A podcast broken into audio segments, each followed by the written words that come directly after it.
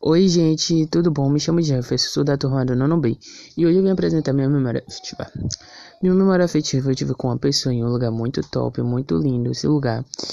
E essa pessoa não está entre o meio da minha família, porque ela não está, ela faleceu alguns tempos atrás e como é que eu posso descrever? Tava eu, ela, minha família completa. A gente tava em uma praia. E a gente tava dando risada sobre uma queda de uma pessoa da nossa família que tinha caído.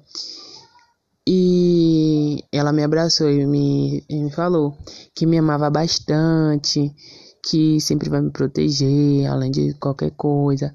Essas coisas chegam a dar vontade de chorar, né? Mas tudo bem. E é isso. Essa é a minha memória afetiva.